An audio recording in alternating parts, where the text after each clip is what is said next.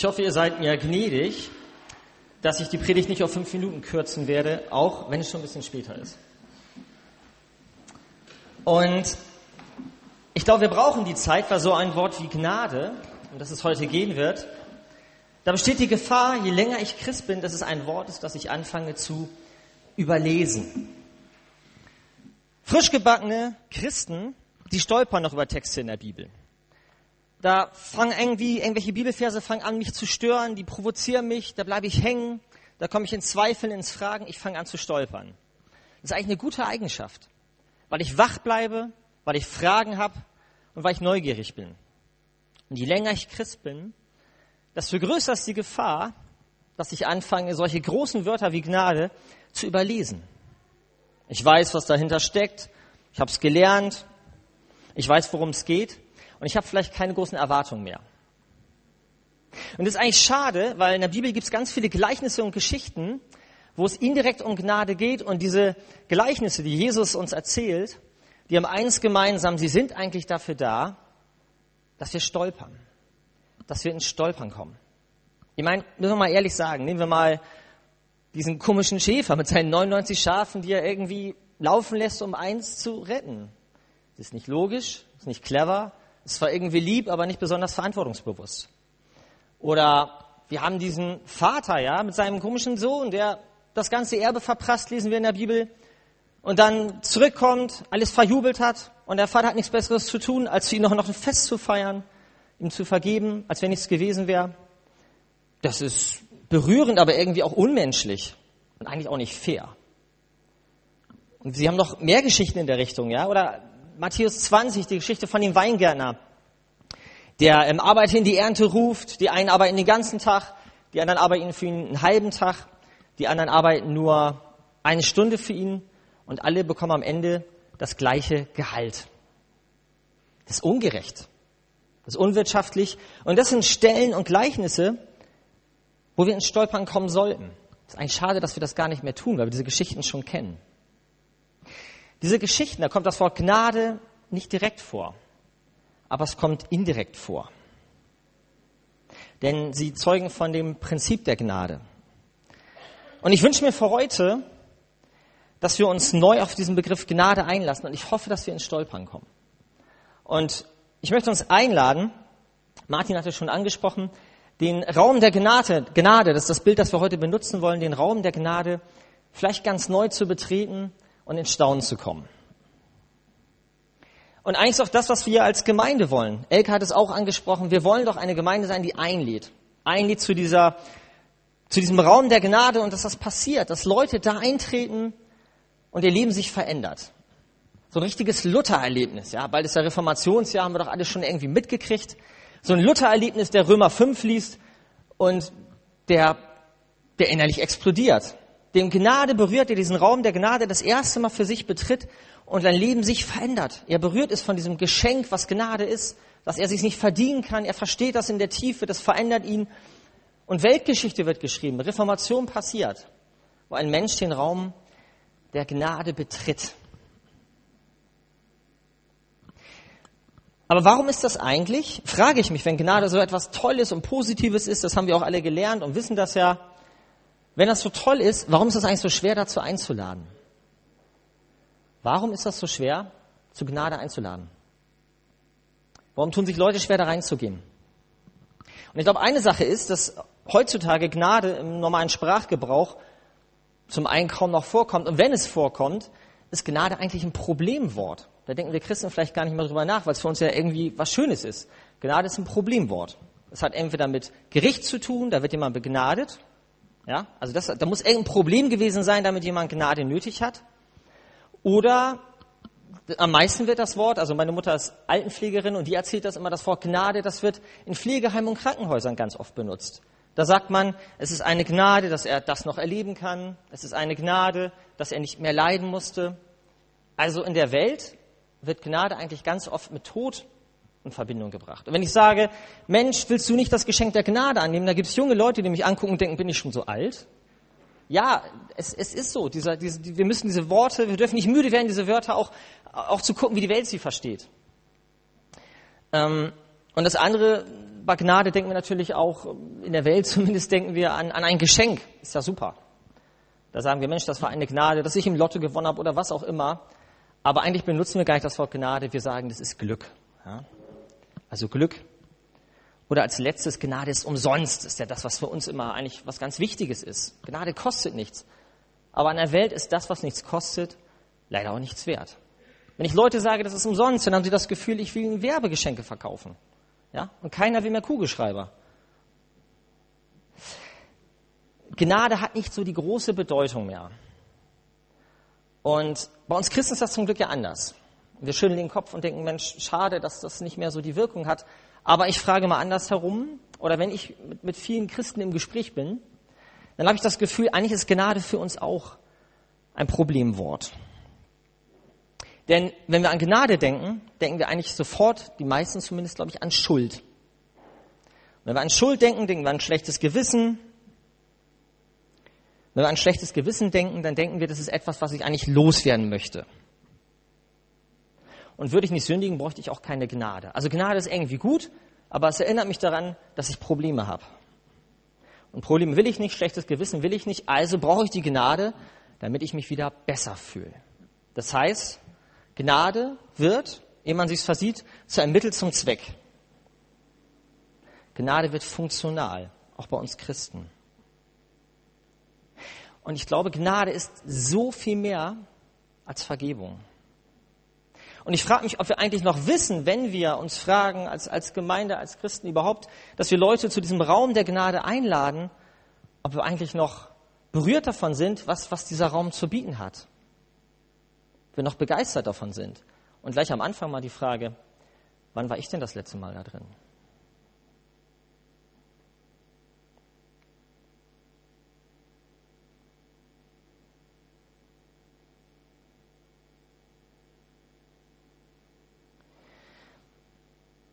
Ich habe mich gefragt, bei dem Thema, ähm, wann ich denn das erste Mal diesen Raum der Gnade betreten habe. Und ich musste an meine Schulzeit denken. Ich habe die Schule gewechselt, bin auf eine christliche Schule gekommen. Und nach meinem ersten Kulturschock damals, wenn man in so eine geschlossene, fromme Welt mit eigenen Regeln und Gesetzen kommt, äh, da habe ich ein bisschen gebraucht. Aber ich habe relativ schnell gemerkt, da sind Menschen, die wollen mich einladen in die Gnade. Ich soll das Geschenk der Gnade empfangen. Die wollen mich einladen in diesen Raum der Gnade. Und habe ich gedacht, auch gar keine schlechte Sache, aber ich habe es im Rückblick gemerkt, es ist ganz verrückt. Die Leute, die mich mehr oder weniger genötigt haben, diesen Raum der Gnade zu betreten, waren gleichzeitig die Menschen, die den Weg blockiert haben. Die Menschen, die mich einladen, sind die, die im Weg sind. Und ich habe das so erlebt, du näherst dich diesem Weg, diesem, diesem Raum der Gnade, du hast das Gefühl, das möchtest du eigentlich, und je näher du dem Raum kommst, stehen da Leute rechts und links neben dir und du gehst auf diese Tür zu und dann heißt es schön, die Tür ist offen, komm rein, aber je näher du kommst, desto mehr sagen, bleib mal kurz stehen. Also da ist schon jeder willkommen, aber also so wie du bist, da müssen wir glaube ich noch an was arbeiten. Und dann sagt der Erste und zieht an dir und sagt, du näherst dich dieser Tür und er sagt, du bist eingeladen, aber mit deinen Freunden passt du da nicht rein. Oder du bist eingeladen, aber mit deiner Biografie passt du da nicht rein. Du bist eingeladen, mit deiner Familie passt du da nicht rein. Du bist eingeladen, mit deinen Hobbys passt du da nicht rein. Mit deinem Humor passt du da nicht rein. Und mit deinem Haarschnitt passt du da nicht rein. Und am Ende stehst du vor der Tür, bist fast da und du merkst, ich bin nackt und fremdbestimmt. Klasse. So will ich gar nicht da reingehen. So habe ich es empfunden. Und zurück gab es noch andere Menschen. Es gab andere Menschen, die mich einfach gepackt haben und liebevoll da durchgedrückt haben. Und die gesagt haben, lass doch den armen Kerl da erstmal reingehen, ja? Das, was ihr alles von ihm wollt, ist schön und gut, aber lass ihn doch erstmal da reingehen. Und das, das habe ich gebraucht. Jemand, der mich liebevoll da reinschiebt. Und eine zweite Sache, die mir aufgefallen ist, ist, die Leute, die mich eingeladen haben in diesen Raum, und das waren Leute, die es alle gut mit mir gemeint haben. Ich klingt jetzt ein bisschen einseitig, aber mir ist aufgefallen, die haben mir das Gefühl gegeben, Gnade ist etwas für Anfänger. Gnade ist etwas, was du als Christ am Anfang einmal erlebst oder, oder wir sagen, reden ja auch von Bekehrung, ein Erlebnis. Du nimmst die Gnade einmal an. Jeder sollte mal, jeder gute Christ sollte mal da drin gewesen sein. Und dann kommt da der Punkt, wo du davor stehst und einlädst. Manuel, du bist ein Anfänger, geh mal da rein. Und ich glaube, das ist eine der ganz eigentlich eine der ganz großen dramatischen Irrlehren. Und Paulus hat sich in fast jedem Brief eigentlich auch äh, bemüht, das anzusprechen. Eine, eine große Irrlehre.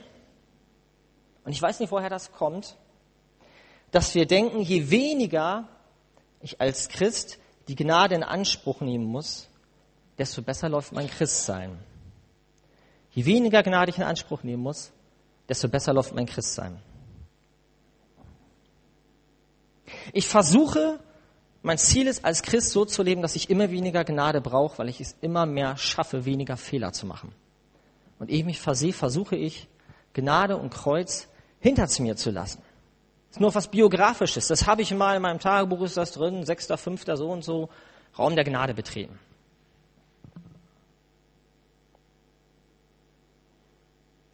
Jesus sagt, meine Gnade ist jeden Morgen neu. Und ich frage mich, warum Gott uns diese Gnade immer wieder anbietet, wenn wir davon ausgehen, dass wir sie als reife Christen eigentlich gar nicht mehr brauchen.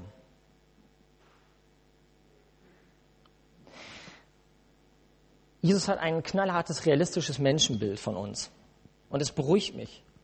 Und er weiß, wir können das Kreuz, wir können die Gnade nicht hinter uns bringen. Und das brauchen wir auch gar nicht. Und nicht Jesus hat ein Problem mit unserer Schuld. Wir selber haben das Problem. Und wir setzen alles daran, diese Schuld selber im Begriff zu bekommen. Und da gibt es verschiedene Taktiken. Zum Beispiel die Taktik, Sünde zu verinnerlichen. Ich will das kurz erklären. Eine der ersten Sachen, die sich bei mir verändert haben in meinem Leben, als ich Christ wurde, war, dass ich, ähm, dass ich an meiner Selbstbeherrschung gearbeitet habe. Ich konnte mich besser selbst beherrschen. Das heißt, alles, was ich vorher gesagt und getan habe, habe ich nicht mehr gesagt und getan. Ich habe es nur noch gedacht. Und das gibt dir das Gefühl, dass du Schuld im Griff hast. Aber die Schuld wandert eigentlich nur nach innen. Aber in einem christlichen Kontext, in einer christlichen Gemeinschaft gibt dir das Gefühl, dass du Sachen im Griff hast und dass du gar nicht mehr so oft Gnade brauchst wie andere. Aber im Grunde wandert es nur nach innen. Und das ist eine Sache, die Jesus so wichtig war in der Bergpredigt, dass er gesagt hat, ob du etwas denkst oder tust, ist für mich, vor Gott, ist das das Gleiche. Die Konsequenzen sind andere, wenn wir, wenn wir Sünde tun oder andere betroffen sind. Aber vor Gott ist diese Schuld gleich. Und braucht genauso Gnade. Und das ist das Problem, dass wir uns selber belügen und denken, wir haben Schuld im Griff, weil sie nach innen gewandert ist.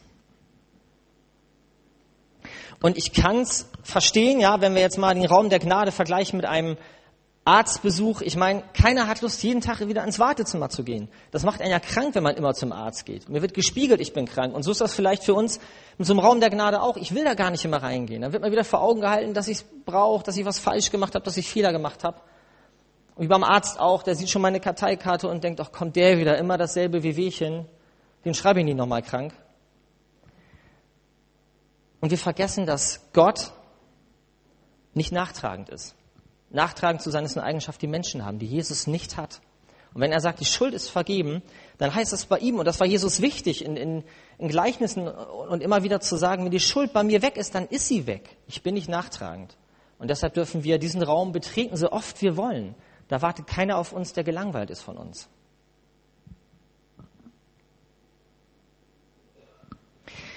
Gnade ist mehr als Vergebung. Und was Gnade wirklich beinhaltet, was es, dass es mehr ist, das merkt man bei den Menschen, die diesen Raum der Gnade betreten haben. Ich denke zum Beispiel an einen Petrus. Ein, ein Petrus, der Jesus dreimal verleugnet, Jesus wird gekreuzigt, steht wieder auf, begegnet ihm. Das ist eine ganz spannende Stelle, wo Jesus und Petrus sich das erste Mal begegnen. Und Petrus sich wahrscheinlich fragt, wie wird Jesus reagieren? Und sie stehen sich gegenüber. Und Jesus fragt nur, ob du mich lieb hast. Dreimal fragt er ihn. Dreimal wurde er verleugnet und dreimal fragt er ihn. Mehr fragt Jesus gar nicht. Und Jesus, Petrus kann gerade noch mal stammeln. Ja, ich, ich hab dich lieb, mehr schafft er gar nicht. Und Petrus erlebt nicht nur Vergebung, sondern er erlebt Gnade, weil Jesus noch mal weitergeht und sagt, ich vergib dir nicht nur, ich berufe dich. Und er sagt, Petrus, wir wissen beide, was du gemacht hast. Aber Gnade heißt nicht nur, ich vergebe dir, sondern ich berufe dich. Du sollst die Gemeinde gründen. Du wirst Weltgeschichte schreiben. Das ist Gnade. Viel größer als nur, tut mir leid, alles vergeben, vergessen. Was ja auch schon ein Schritt wäre. Sondern gleichzeitig erlebt Petrus Berufung oder ein Paulus, radikaler Christenverfolger, der diesen Raum der Gnade betritt und anfängt für die Christen zu arbeiten, Gemeinden zu gründen. Und Paulus, der seine Briefe immer beginnt mit, die Gnade Jesu Christi sei mit euch allen, der begriffen hat, dass Gnade mehr ist als nur, es ist vergeben. Und wenn Paulus schreibt, die Gnade sei mit euch, dann meint er mehr als es ist vergeben. Er meint, Jesus ist für euch. Er hilft euch. Er trägt euch. Er greift ein. Er rettet. Er heilt. Er befreit. Er verändert. Er öffnet Augen. Er stärkt. Er beruft. Er führt. Gnade ist kein Mittel zum Zweck, sondern Gnade ist die Stimme der Liebe Gottes. Gnade ist die Stimme der Liebe Gottes.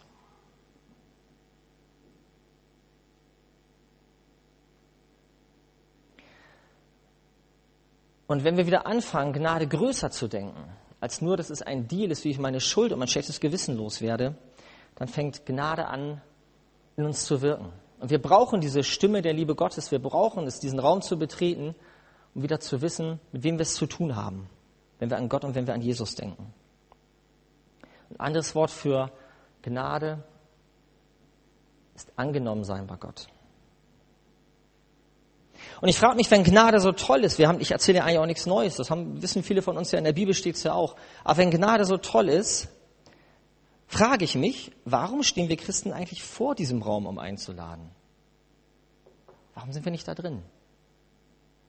Wenn Jesus zu irgendwas eingeladen hat, war er immer Teilnehmer. Er saß mit den Leuten am Tisch. Und wie schön wäre das, wenn wir einladen würden zu Veranstaltungen, einladen würden zum Christsein, aber nicht als die Leute, die vor der Tür stehen und sagen, hereinspaziert, du hast es nötig, sondern als die, die am Tisch sitzen und sagen, komm rein, nimm mir ist ein Platz frei, ich bin auch schon da. Schön, dass du da bist. Und was wäre, als letzter größerer Gedanke nochmal, was wäre, wenn, es, wenn ich diesen Raum gar nicht verlassen müsste? Wenn das kein Besuchszimmer ist, sondern wenn der Raum der Gnade ein Lebensraum wäre. Ein Erlebnisraum und ein Lebensraum.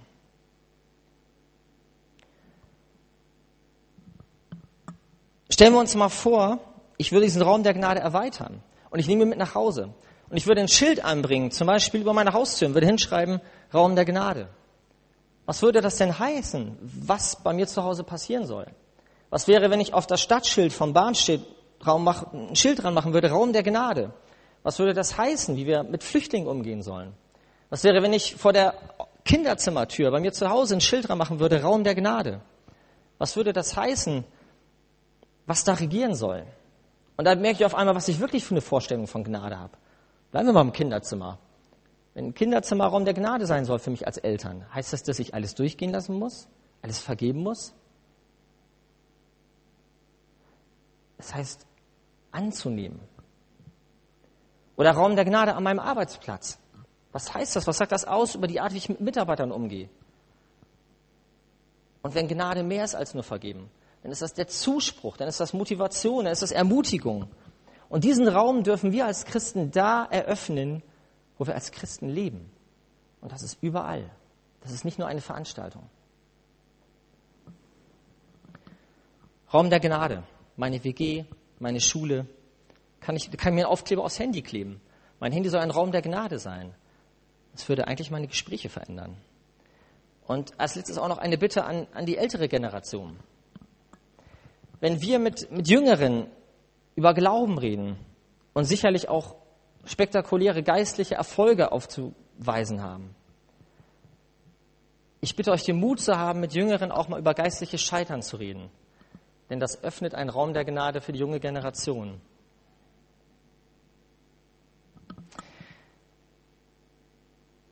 Es war ein langer Gottesdienst und ich möchte trotzdem an dieser Stelle uns eine Minute Zeit geben, uns zu fragen, wo wir, wenn das der Raum der Gnade ist, wenn das die Tür ist, wo wir selber stehen. Und mich zu fragen, bin ich überhaupt selber in diesem Raum drin gewesen?